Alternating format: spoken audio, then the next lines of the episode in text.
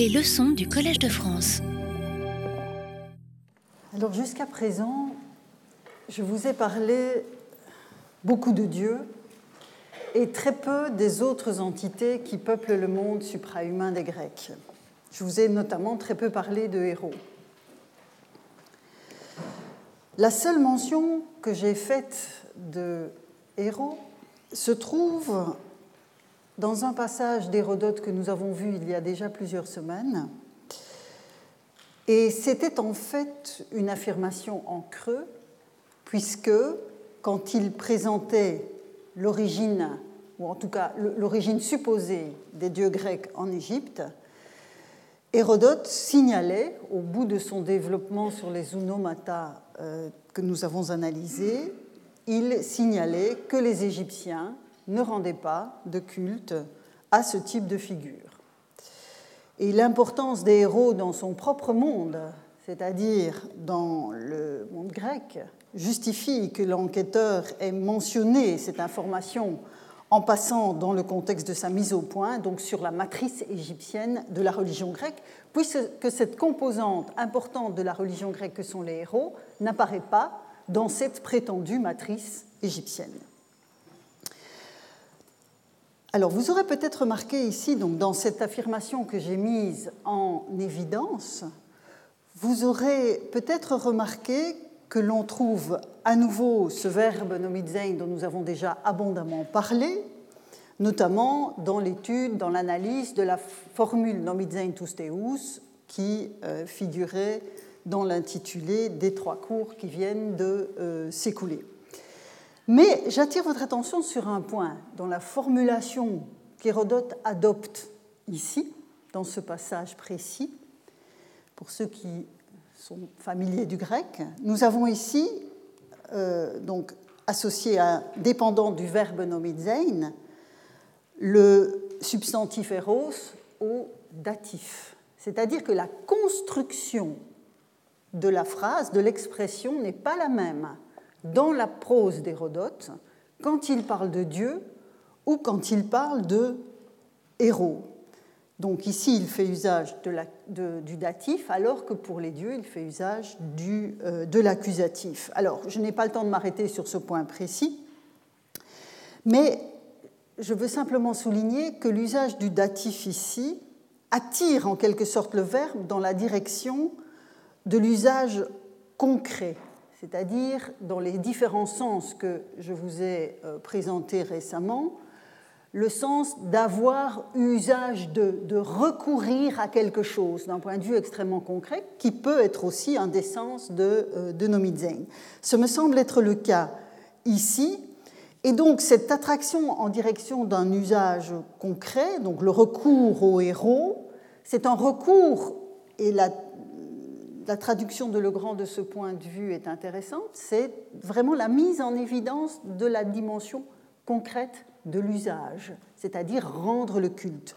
Et donc, dans le cas présent, on voit bien, si je ne pousse pas la réflexion trop loin, on, peut considérer que dans le cas des dieux, donc nomizein tous teus, on a la représentation et l'hommage, et dans la logique d'Hérodote, c'est évidemment ce choix dans un monde divin au départ indifférencié, ce choix de certaines figures qui sont progressivement identifiées, donc on a vu tout cela ensemble, la représentation qui induit le culte, dans le cas euh, des héros, euh, on a donc une distinction de statut par l'usage du datif, une distinction de statut dans l'économie générale du monde suprahumain, et vous voyez toute la subtilité du grec, où cette différence de statut peut passer par un cas particulier, en l'occurrence le datif plutôt que l'accusatif. Mais voilà le constat d'Hérodote. Les Égyptiens ne recourent pas aux, héros,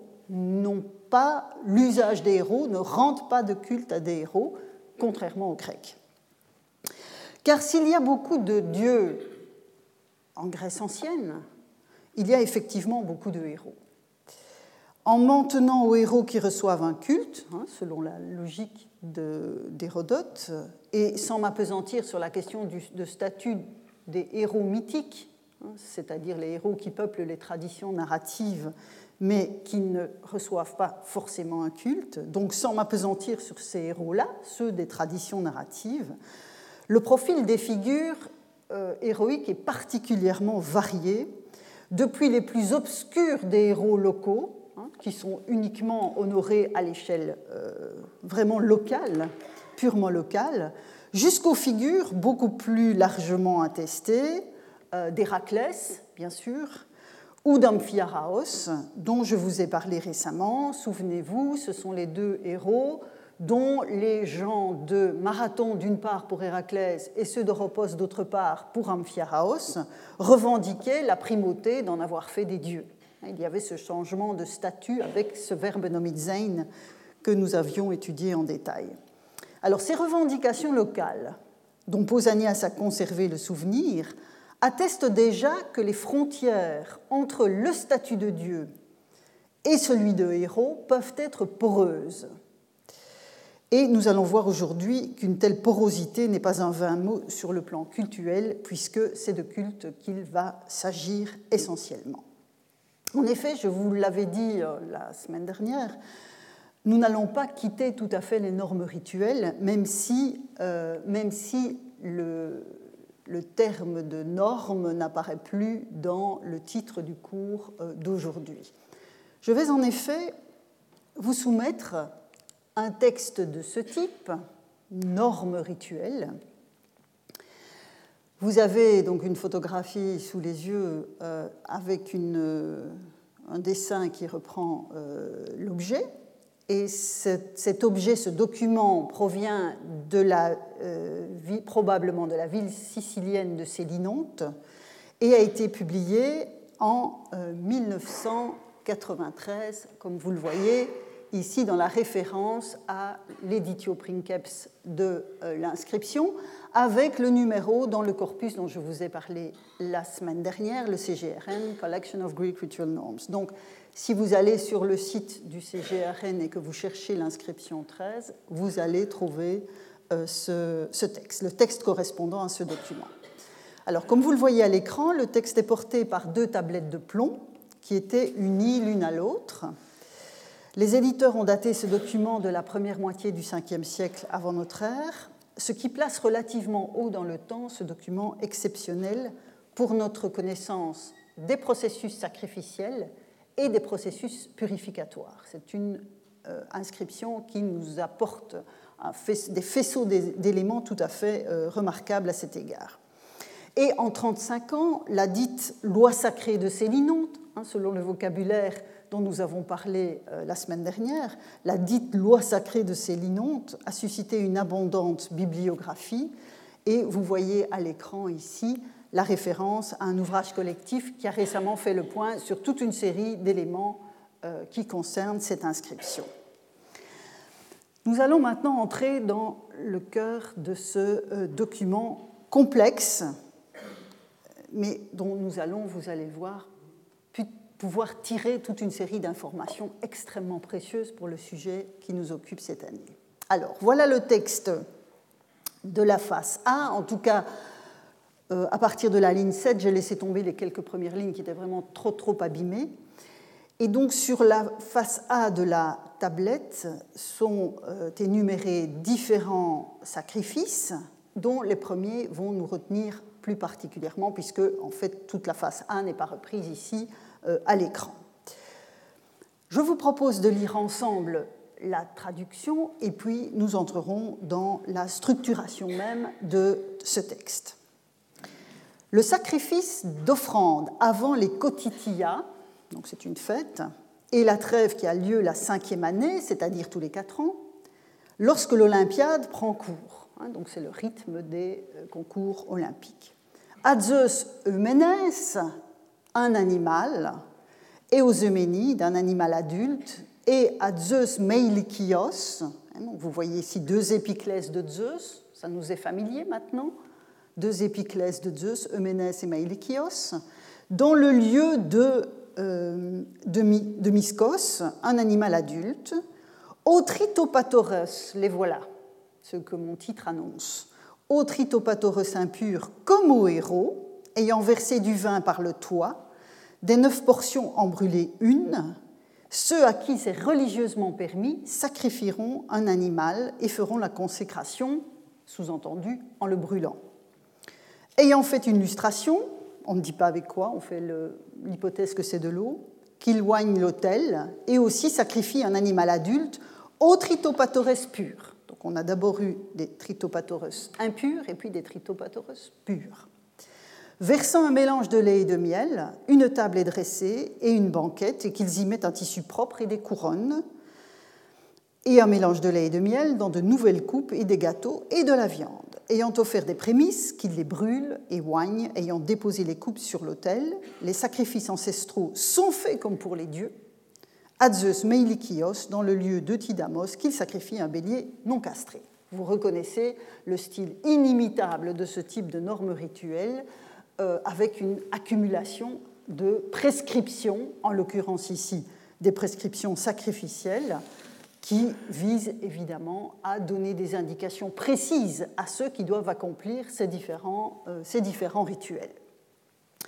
Alors, ce texte est complexe et je vous le présente sous forme de tableau, ce qui va nous faciliter l'analyse. Un tableau où l'on retrouve donc les différentes séquences du euh, passage de la partie de la face A que je viens de lire avec vous, on a donc un sacrifice à Zeus Ménès, un sacrifice aux Euménides, un sacrifice à Zeus Meilikios, alors dans l'endroit de Myskos, on ne sait pas exactement à quoi cela fait référence, mais c'est assez accessoire pour mon propos d'aujourd'hui. Puis, et là on arrive vraiment au cœur de mon, de mon intérêt euh, aujourd'hui, un sacrifice aux tritopatores impurs, avec donc, si on propose une séquence de ce sacrifice au tritopatores impur, le sacrifice lui-même, une libation par le toit, la combustion de la neuvième part, une aspersion et une onction.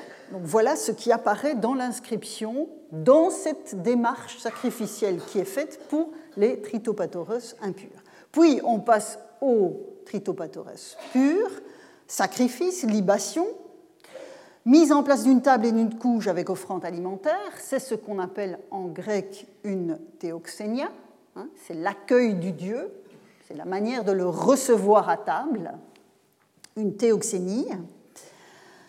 Et puis, euh, combustion des prémices, onction et déposition de la vaisselle, peut-être euh, combustion de la vaisselle sur l'autel, même si ce n'est pas totalement clair. Et enfin, le sacrifice à Meilikios dans le lieu de Tidamos. Donc vous voyez ici, on a des localisations qui sont euh, difficiles à, comprendre. Alors la séquence que je vous soumets a été proposée par Yann Mathieu Carbon dans un article qui est publié précisément dans l'ouvrage collectif dont je vous ai montré la référence euh, il y a un instant. Alors, je reconnais que cette euh, reconstitution de la séquence a encore quelques aspects hypothétiques, mais elle a suffisamment d'arguments euh, qui euh, me semblent néanmoins la justifier. Alors, j'ajoute à ce tableau, donc, qui reprend le contenu de cette inscription, j'ajoute à ce tableau la mention des agents du sacrifice des tritopatores euh, impurs. Vous vous souviendrez, quand nous avons discerné la trame sacrificielle grecque je vous ai, j'ai souligné le caractère euh, euh, accessoire d'un agent euh, rituel. Donc il n'y a pas d'obligation, contrairement au sacrifice perse dont Hérodote nous parlait, en, contexte sacrificiel grec, il n'y a pas d'obligation de recourir à un prêtre. Mais ici, on voit bien que dans l'inscription de ces linontes, une partie, en tout cas du rituel, doit être accomplie par des agents spécifiques et ils sont définis par cette expression euh, que j'ai traduite par euh, ceux à qui c'est religieusement permis. Donc on voit bien qu'il y a une emphase qui est mise sur le profil des agents. Donc dans le cas présent, ce sont des personnes qui sont explicitement autorisées à procéder à l'opération, qui sont mandatées, et donc plus précisément la combustion de la neuvième barre sur laquelle je vais revenir. Dans les autres cas, vous remarquez, il n'y a pas de mention de l'agent, donc ça doit être laissé au libre choix et à l'appréciation du groupe. Alors, un autre élément qu'il me faut ajouter au tableau, enfin plutôt deux éléments qu'il me faut ajouter à ce tableau, et la qualification s'adresse des sacrifices, la, qualification des sacrifices qui s'adressent aux tritopatoros impurs, puisque le texte nous dit qu'il faut leur sacrifier comme aux héros. Et vous voyez évidemment arriver ici la catégorisation que mon titre annonçait. Il faut leur sacrifier comme euh, aux héros, et cette expression opère évidemment un contraste explicite avec une autre expression que l'on trouve dans le texte et que je viens d'afficher. À la fin de toute cette procédure, il est souligné que les sacrifices ancestraux sont faits comme aux dieux.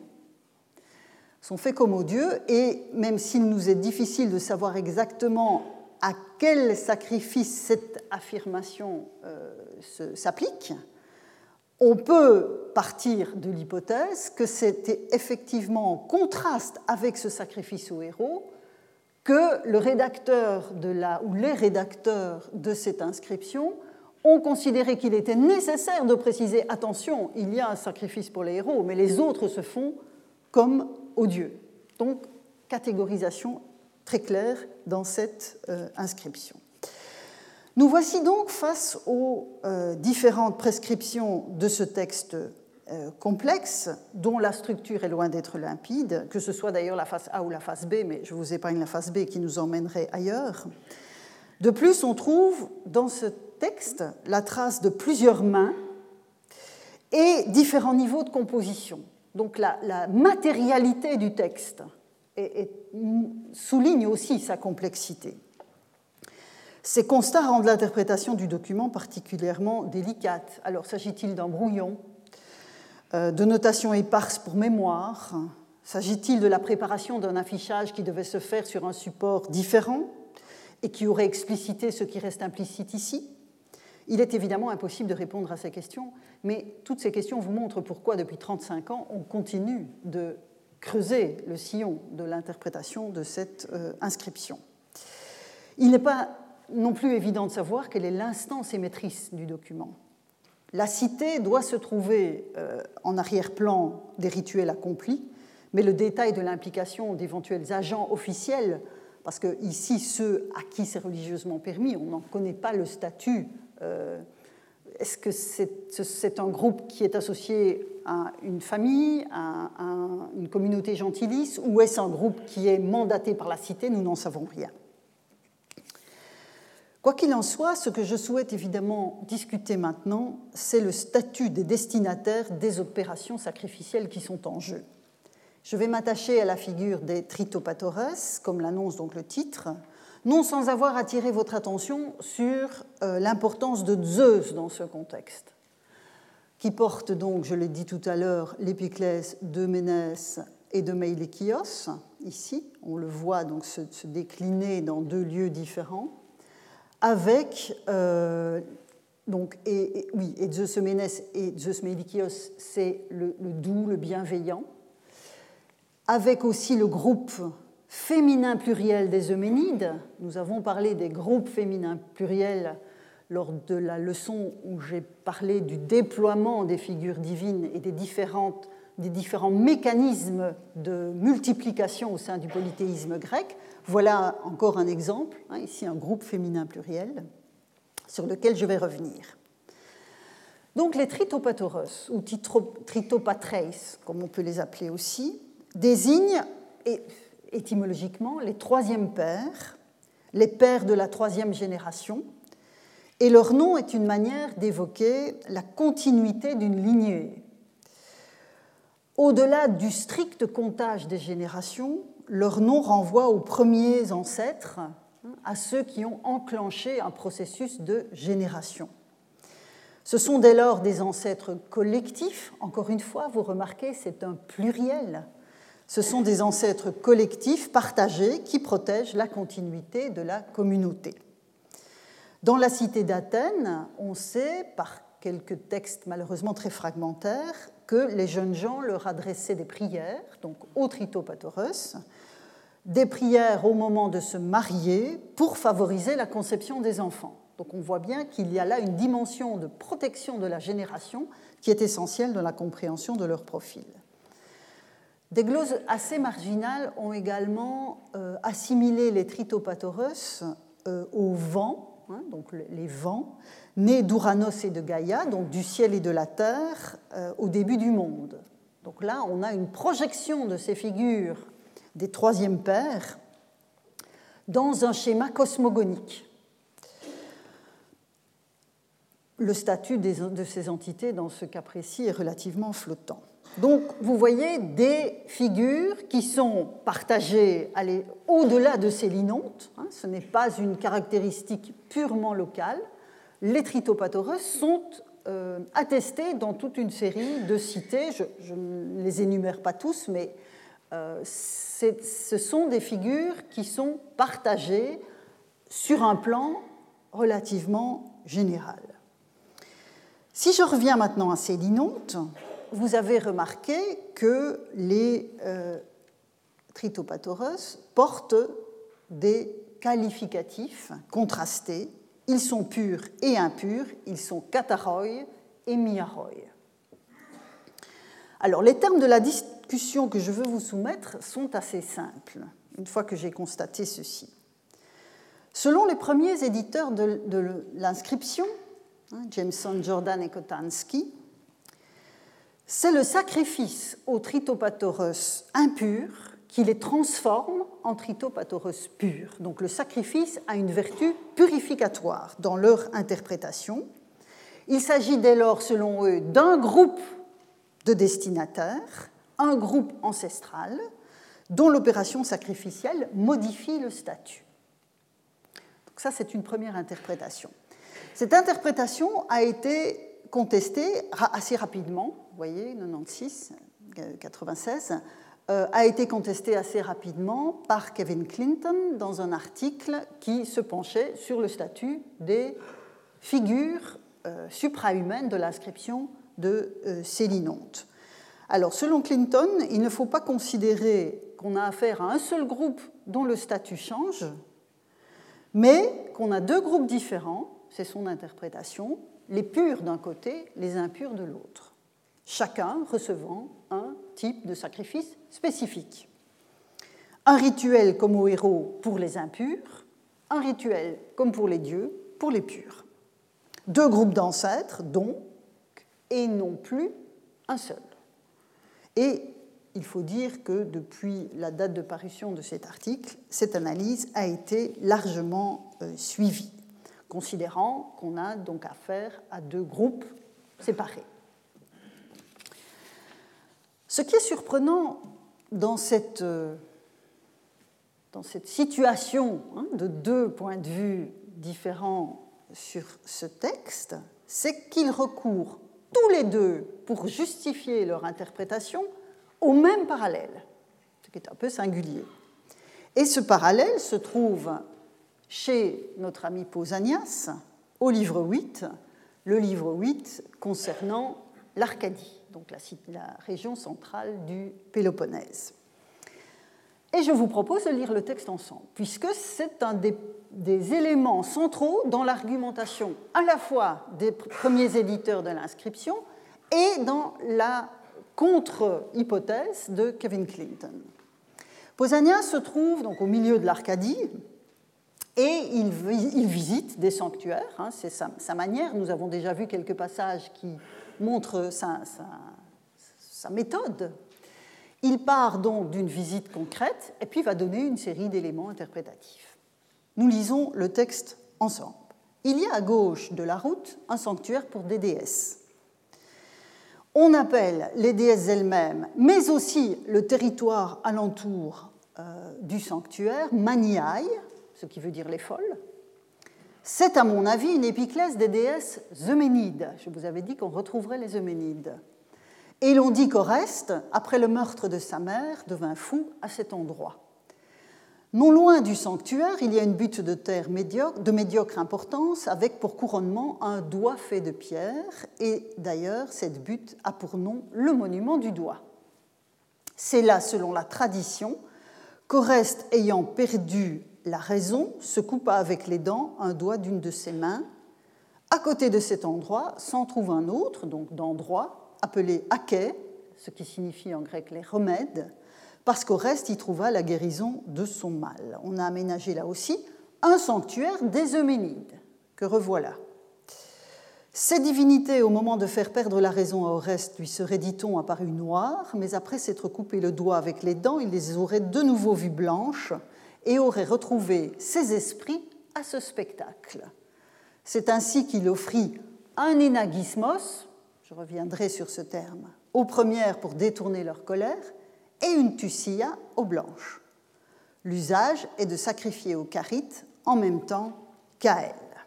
Donc voilà le texte qu'à la fois euh, euh, Jameson, euh, Jordan et Kotansky et à la fois Clinton ont convoqué pour aboutir à, une interprétation, chacun une interprétation différente.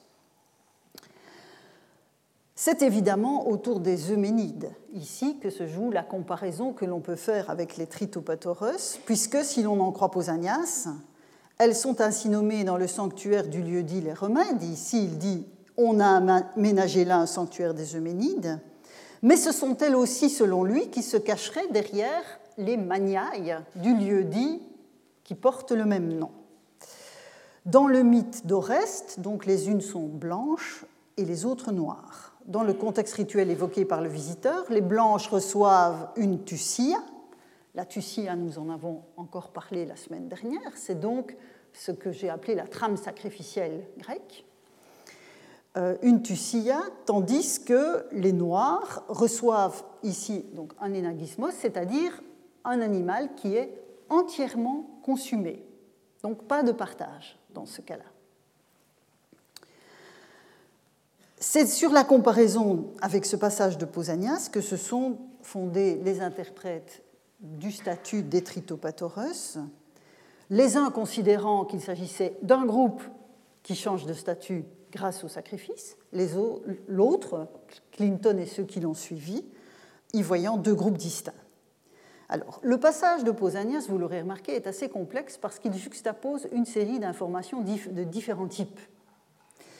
Et je vais euh, les mettre en évidence par des couleurs sur l'écran, ce sera plus clair.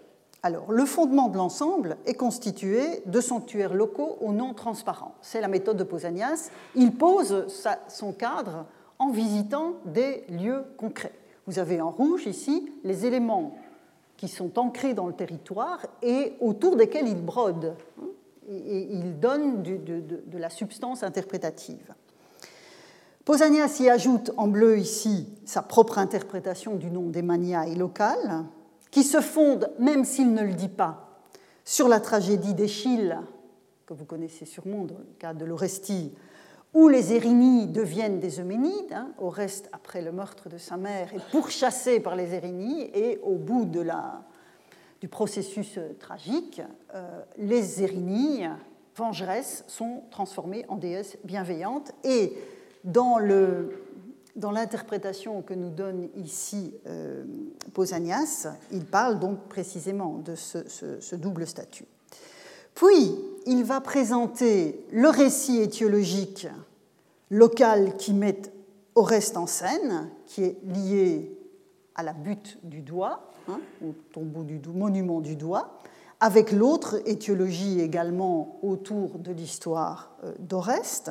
Et pour terminer, ici en mauve, il fait référence aux pratiques sacrificielles locales, mais dont fondamentalement il ne dit rien. Il dit simplement l'usage est de sacrifier aux carites en même temps qu'aux Euménides.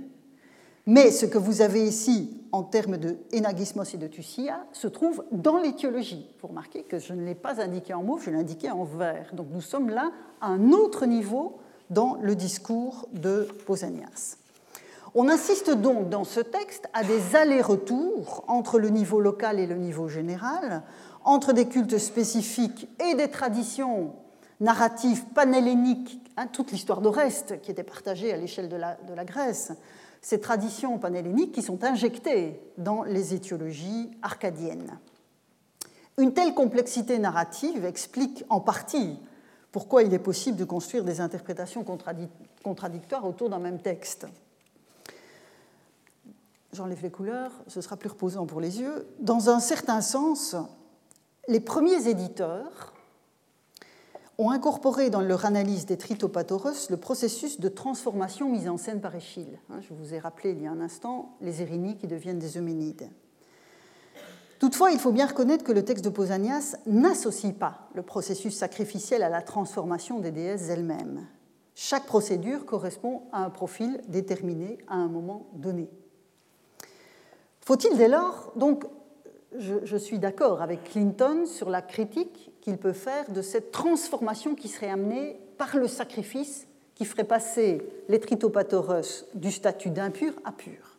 Faut-il aller cependant aussi loin que lui et y voir deux groupes divins différents, puisque je vous ai dit que l'hypothèse de Clinton, c'était on a des impurs, on a des purs, et on leur offre des sacrifices adaptés, le premier groupe n'ayant rien à voir avec le second.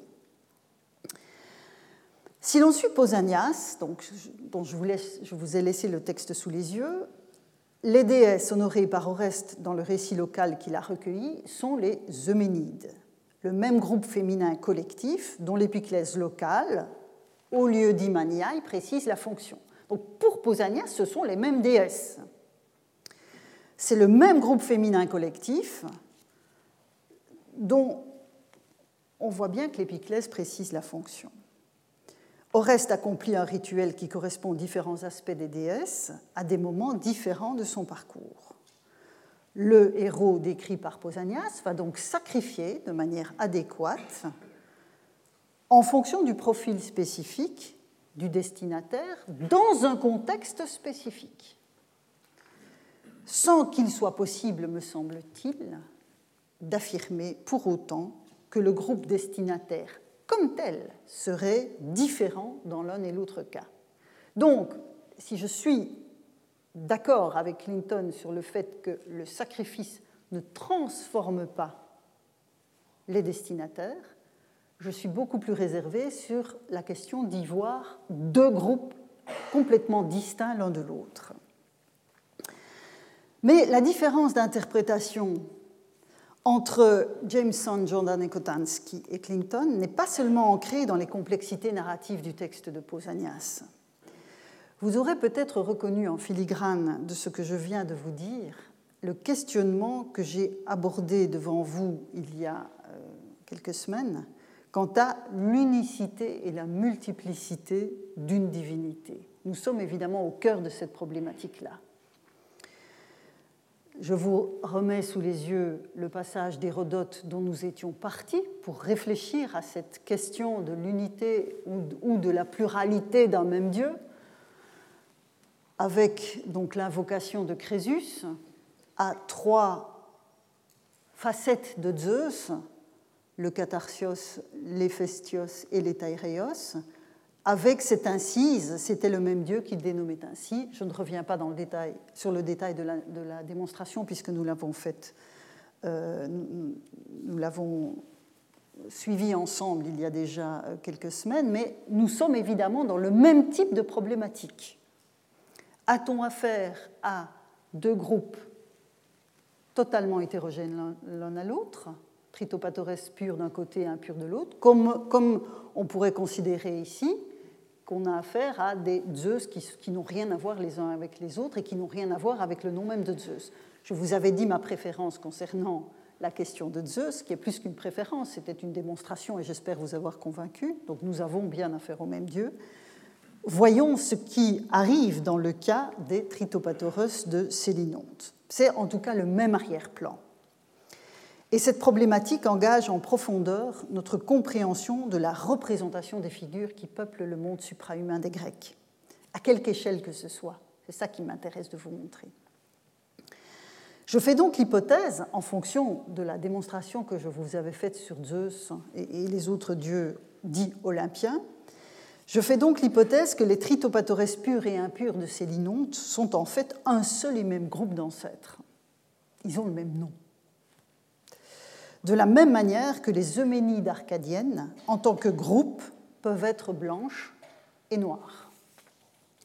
Et pour appuyer mon hypothèse, je vais faire appel à un texte qui est un peu plus tardif que celui de Pausanias, mais qui est la seule œuvre de l'Antiquité à s'occuper en tout cas qui nous a été conservé, à s'occuper de héros et à porter le titre Héroïkos. Hein, donc c'est un traité sur les héros. C'est une œuvre littéraire, c'est plus qu'un traité. Et donc Philostrate, dans ce, texte, et plus particulièrement dans le passage que je veux vous soumettre, évoque en fait un lieu supposé du tombeau, le lieu supposé du tombeau d'Achille, grand héros de la guerre de Troie s'il en est, le tombeau supposé d'Achille euh, alentour de Troie, précisément, sur, près, du site de l'ancienne Troie. Et l'oracle de Dodone aurait en fait euh, ordonné aux Thessaliens, donc des compatriotes d'Achille, aux Thessaliens de sacrifier chaque année euh, aux héros, mais vous allez voir que ce n'est pas uniquement aux héros comme tel, euh, à cet endroit de la Troade. Et donc c'est ce, contexte, c'est sur ce contexte que s'inscrit le, les passages que je vous soumets ici. En effet, nous dit Philostrate, l'oracle ordonna aux Thessaliens de, faire voile vers Troie pour sacrifier chaque année à Achille et égorger une partie des animaux comme il convient à un dieu, ostéo, et l'autre partie, selon ce qui est choix, aux morts, os en moira ton kaimenon. On pourrait presque traduire ça par les gisants, hein, mais c'est plus clair si on parle des morts. Et puis, après avoir donné cette indication générique, Philostrate entre dans la description plus précise de ce qui se passe à Troie dans ce contexte. S'étant rendus au tombeau, ils invoquaient Achille, après avoir couronné le sommet du tertre, ils y creusaient des fosses et égorgeaient le taureau noir comme pour un mort. Os donc là on a vraiment le défunt.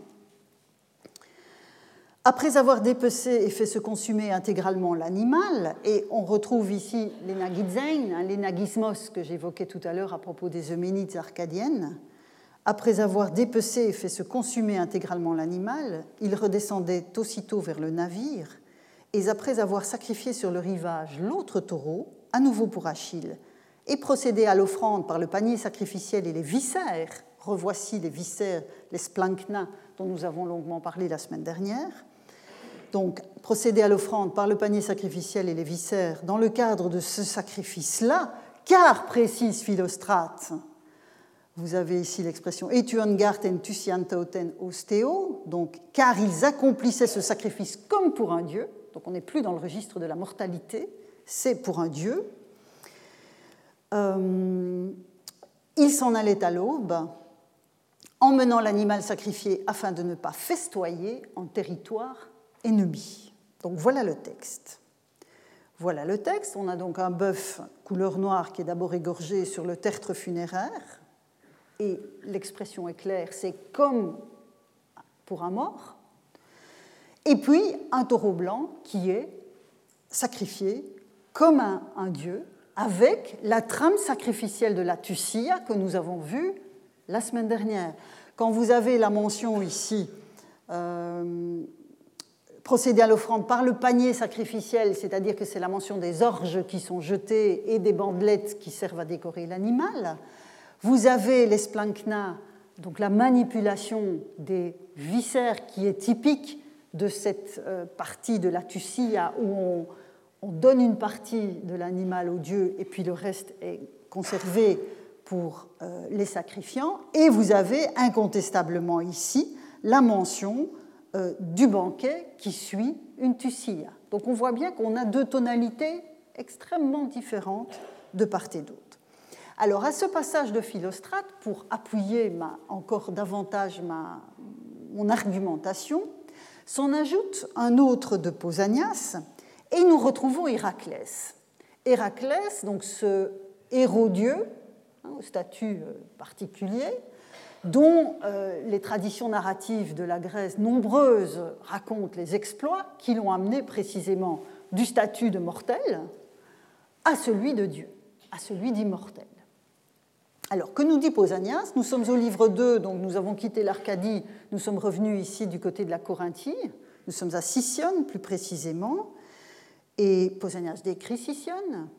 Ailleurs, dit-il, se trouve encore un sanctuaire d'Héraclès. Toute cette enceinte s'appelle Païdice et le sanctuaire est au milieu de l'enceinte, donc du Pausanias euh, absolument classique. Pour le sacrifice, voici ce qu'ils ont coutume d'accomplir. Donc il, nous dit voici ce qu'ils ont coutume d'accomplir, et puis il passe à une étiologie. Donc vous voyez que la composition des passages de Pausanias est souvent extrêmement euh, fracturée, séquencée. Pour le sacrifice, donc voici ce qu'ils ont coutume d'accomplir. Il raconte que Phaistos, venu sur le territoire de Sicyone, les trouva en train d'offrir un énagismos, revoilà le terme, à Héraclès comme un héros, hein, os héros enagizontas, donc offrant un énagismos comme un héros.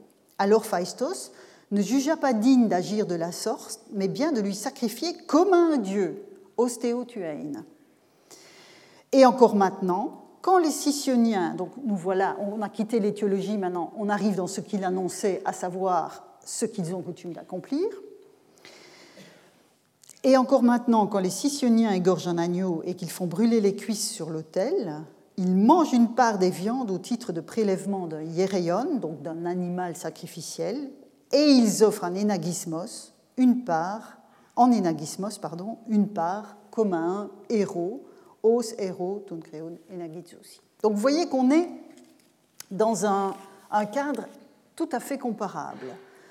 Alors les habitants du lieu n'ont évidemment pas totalement euh, obéi, n'ont pas totalement respecté plutôt les injonctions de Phaistos, puisqu'ils accomplissent en fait un rituel double hein, dans le texte de Pausanias, un rituel double qui va attirer l'attention sur le double statut d'Héraclès un héros devenu Dieu, comme dans le cas d'Achille à Troie. Avec cette différence, évidemment, que dans le cas d'Achille, on a deux animaux différents qui sont soumis à deux manipulations différentes, en tant que défunt d'un côté, en tant que dieu de l'autre, tandis qu'un seul animal est offert à Héraclès, en tout cas si l'on en croit le témoignage de Pausanias, mais avec une double manipulation, comme un héros, comme un dieu. Donc ce n'est pas identiquement la même chose, mais c'est extrêmement comparable.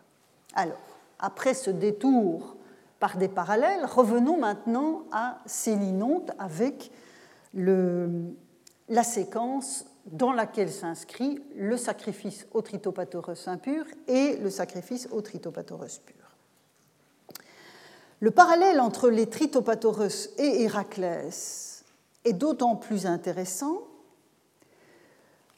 et ici, je vais en arriver à la neuvième part sur laquelle je vous ai dit que je reviendrai. Donc la neuvième part, qu'est-ce que c'est? C'est le produit de la division de l'animal en neuf, donc des ensembles de viande, de viscères et de toute la composition de la carcasse de l'animal dont nous avons parlé la semaine dernière.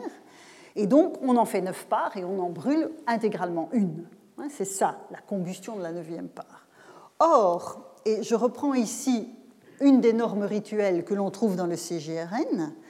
Cette norme rituelle vient de Tassos, elle date du début du 5e siècle et donc elle m'intéresse puisqu'elle est contemporaine de l'inscription de Célinonte. Je suis donc dans un contexte chronologique euh, euh, comparable, à défaut d'être dans une même ère géographique, puisque Tassos, entre Tassos et la Sicile, il y a de la marge. Mais ce qui m'intéresse de vous montrer ici, c'est que dans cette norme rituelle qui règle, qui réglemente le sacrifice pour Héraclès Tasios, donc l'Héraclès du lieu, il y a une interdiction de faire une division en neuf parts. Alors ici, donc, la, prescription est négative par rapport à ce que nous avons à Célinon, puisqu'à Célinon, on doit faire brûler la neuvième part. Ici, on ne peut pas le faire, mais ça veut dire que d'habitude, on le fait. Donc, vous avez ici un parallèle qui est très intéressant et qui montre que quand je sollicite Pausanias et le sacrifice d'Héraclès à Sicyone, je ne suis pas complètement en train d'errer dans des incomparables. Donc l'inscription de Thasos évoque la combustion de la neuvième part, attestant par là que ce type de manipulation sacrificielle n'est pas une particularité de Célinonte. Là aussi, c'est quelque chose qui fait partie de, alors, d'une certaine trame, celle qui s'adresse aux héros. Le sacrifice de la neuvième part accompli à Célinonte pour les tritopatores impurs donc, trouve un exact correspondant dans le culte d'Héraclès, et la pratique sicyonienne qui est documentée par Pausanias renvoie probablement à une pratique similaire. Alors évidemment, avec Pausanias, nous ne sommes pas dans le registre de la prescription rituelle. Donc le vocabulaire qu'il utilise n'est pas le même. Mais cette idée que il mange une part des viandes au titre de prélèvement de Hieréon, c'est-à-dire exactement ce qu'on fait pour Achille euh, en Troade, et puis que le reste, on offre une part d'un même animal comme un héros, ça ressemble fortement à la pratique de faire brûler la neuvième part que l'on a vu attester ailleurs. Or, et j'en arrive évidemment maintenant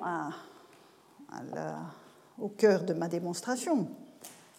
La complexité de la figure d'Héraclès, que ce soit l'Héraclès de Tassos, l'Héraclès de Sicyone, et puis dans toutes les cités où il est honoré, la complexité de la figure d'Héraclès ne l'empêche pas d'être une seule et même figure, dont les traditions narratives expliquent le parcours et le changement de statut.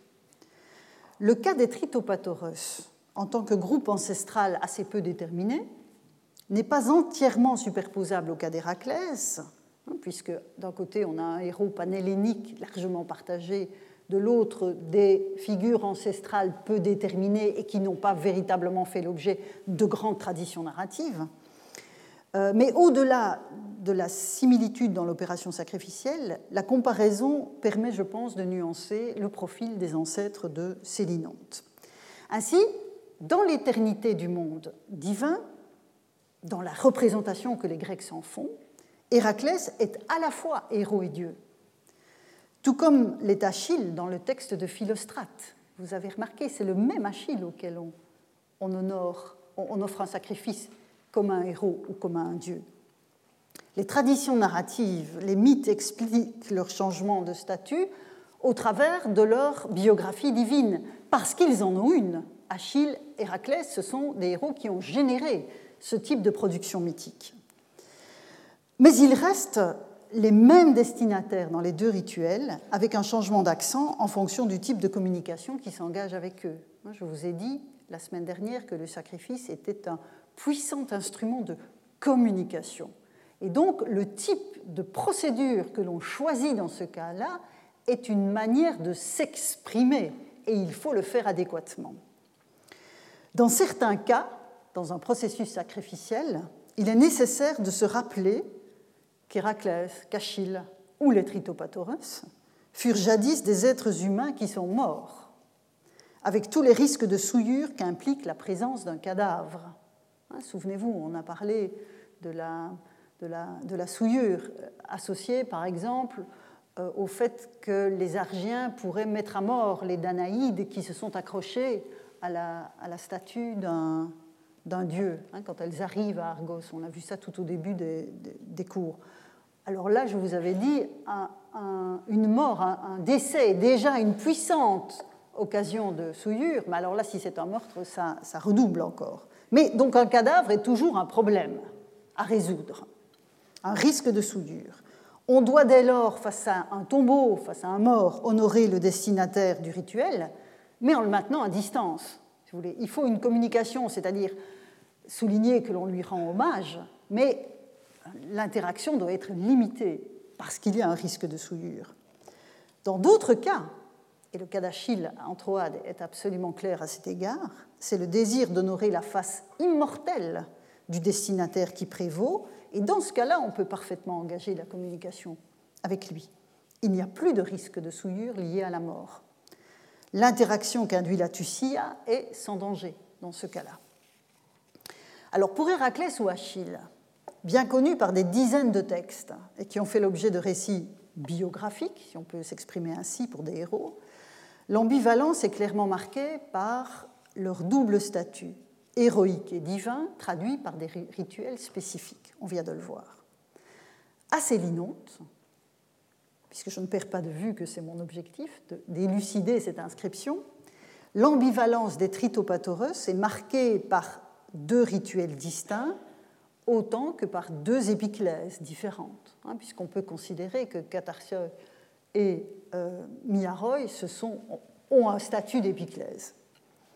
Ces ancêtres sont identifiés comme impurs et purs, ce qui signifie que l'interaction avec eux doit être précautionneuse dans un premier moment, dans le cas du premier sacrifice qui leur est offert, peut-être à leur tombeau, parce qu'il y a une libation qui se fait à travers un toit, qui n'est pas spécifié, parce qu'évidemment ceux qui lisaient l'inscription savaient exactement de quoi il s'agissait, euh, mais la mention du toit évoque probablement un euh, monument funéraire. Donc, précaution dans l'interaction avec ces anciens défunts, tandis que la communication peut être beaucoup plus détendue avec, dans, le second cas, quand on s'adresse à eux dans leur euh, profil d'ancêtre pur. Il y a donc une gradation qui fait passer d'un rituel de haute intensité, comme on dit dans ces cas-là, haute intensité, un surcroît de précaution, à un rituel de basse intensité, une tussia alors agrémentée d'une théoxénie dans le cas de Célinonte, et on passe ainsi d'un sacrifice à l'autre.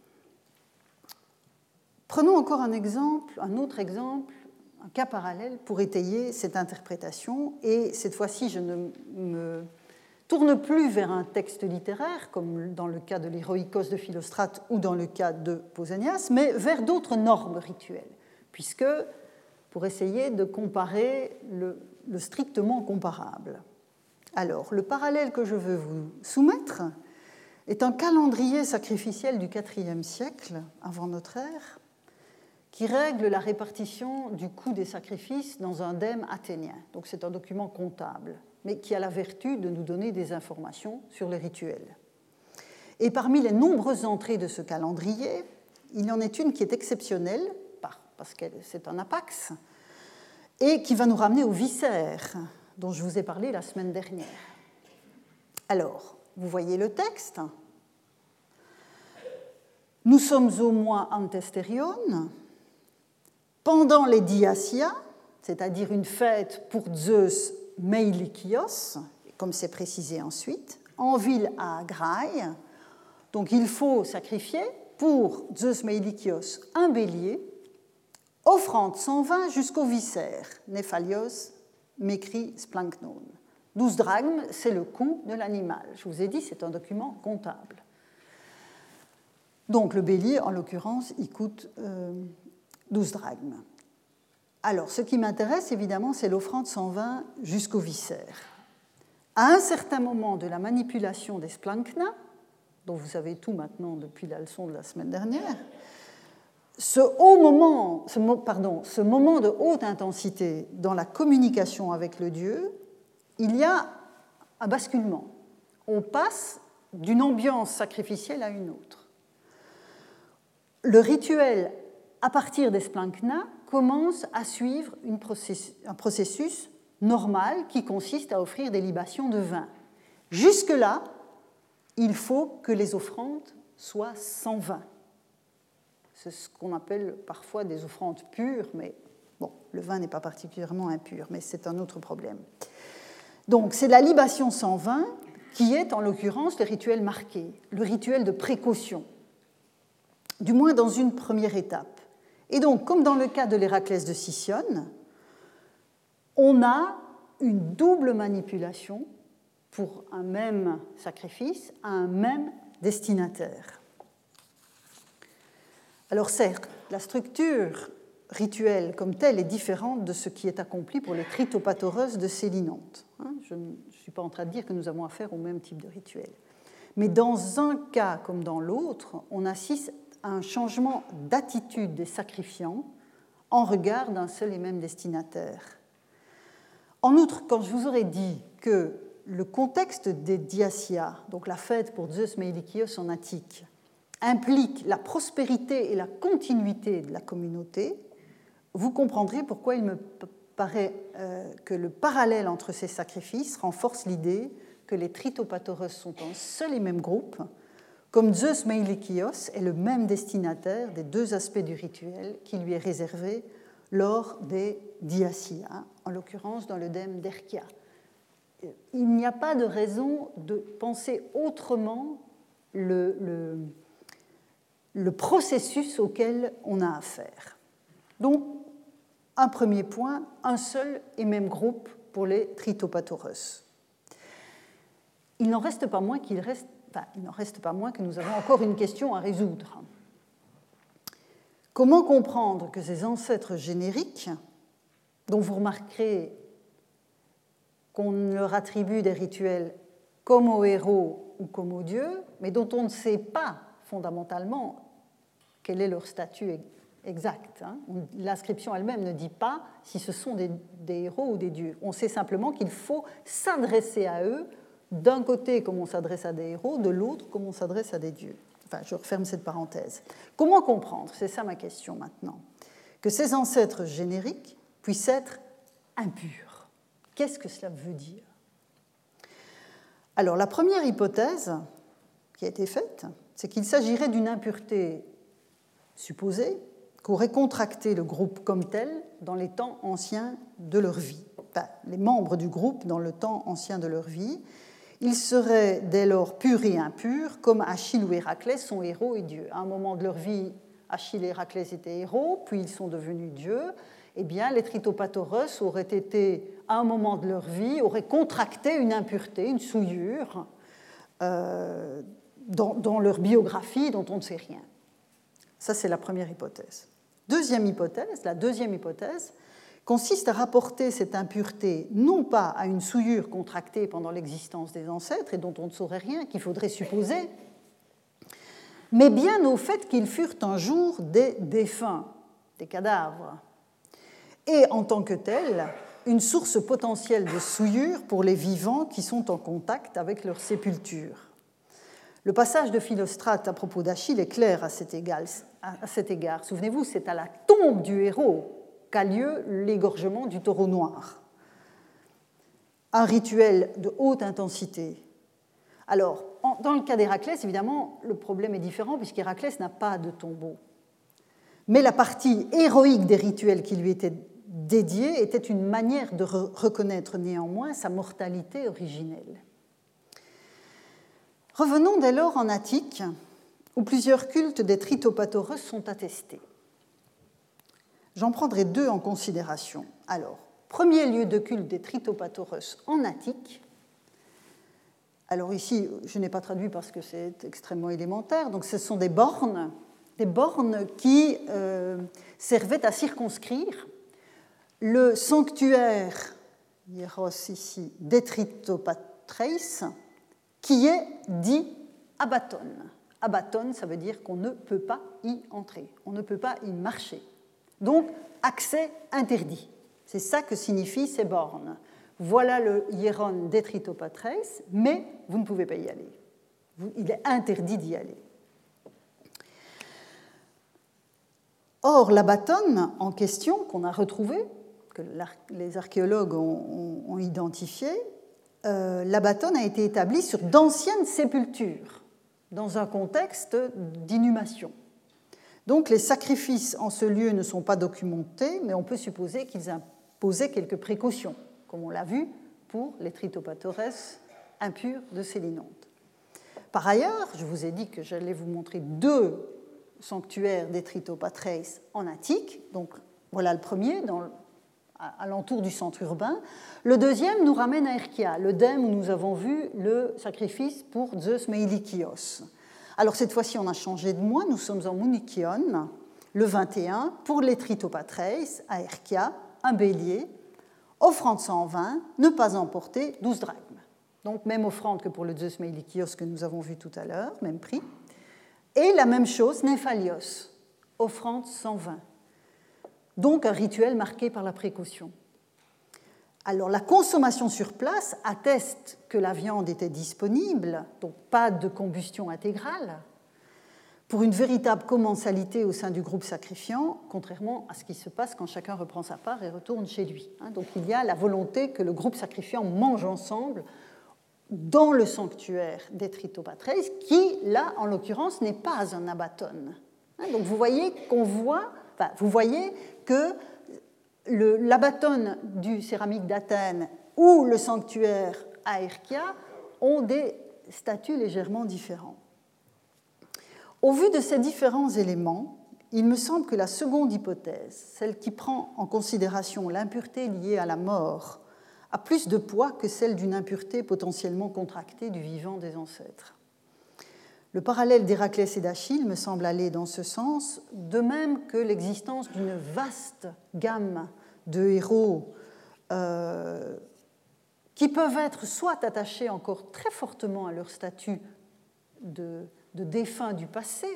Bon nombre de, cultes héroïques dans les cités grecques se font près du tombeau réel ou supposé du destinataire du sacrifice. Donc on voit qu'une certaine catégorie de héros est encore extrêmement attachée euh, et, reliée à ce statut de défunt, tandis que d'autres euh, s'en sont considérablement éloignés, et l'exemple d'Héraclès est évidemment euh, prototypique de cette situation, euh, pour arriver à obtenir des, à recevoir des rituels comme ceux qui sont réservés aux dieux. Donc il y a tout cet éventail de possibles entre une mortalité affirmée ou une presque divinité. Et toute la gamme se retrouve dans les différentes manipulations sacrificielles auxquelles on a affaire.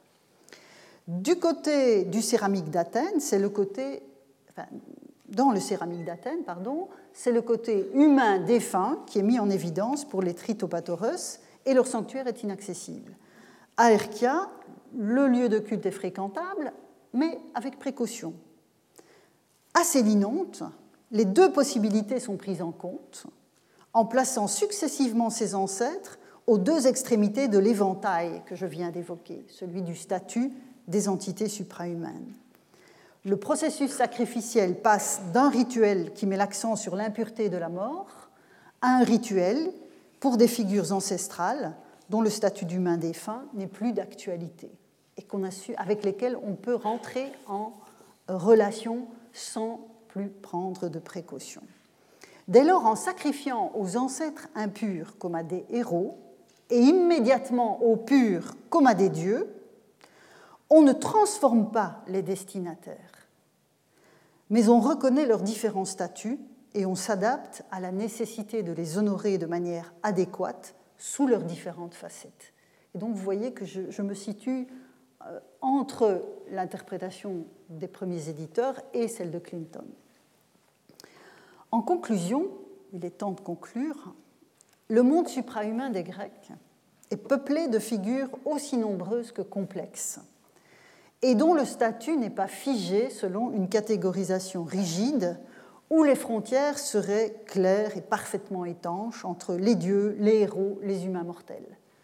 Alors ces catégories existent bien sûr, et elles sont souvent formalisées dans la littérature. Mais quand on se place sur le plan des pratiques, on voit bien que tout cela est beaucoup plus labile.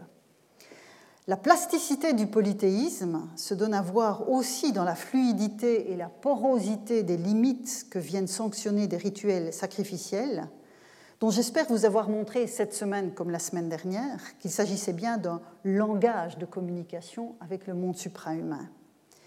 Quant à la relation entre le général et le particulier, puisque je n'ai pas perdu cet objectif de vue, le cas des tritopatoros atteste l'existence d'une ambivalence de ces figures partout où elles sont honorées, tout en montrant que chaque communauté s'approprie cet arrière-plan partagé en le déclinant selon des modalités qui lui sont propres.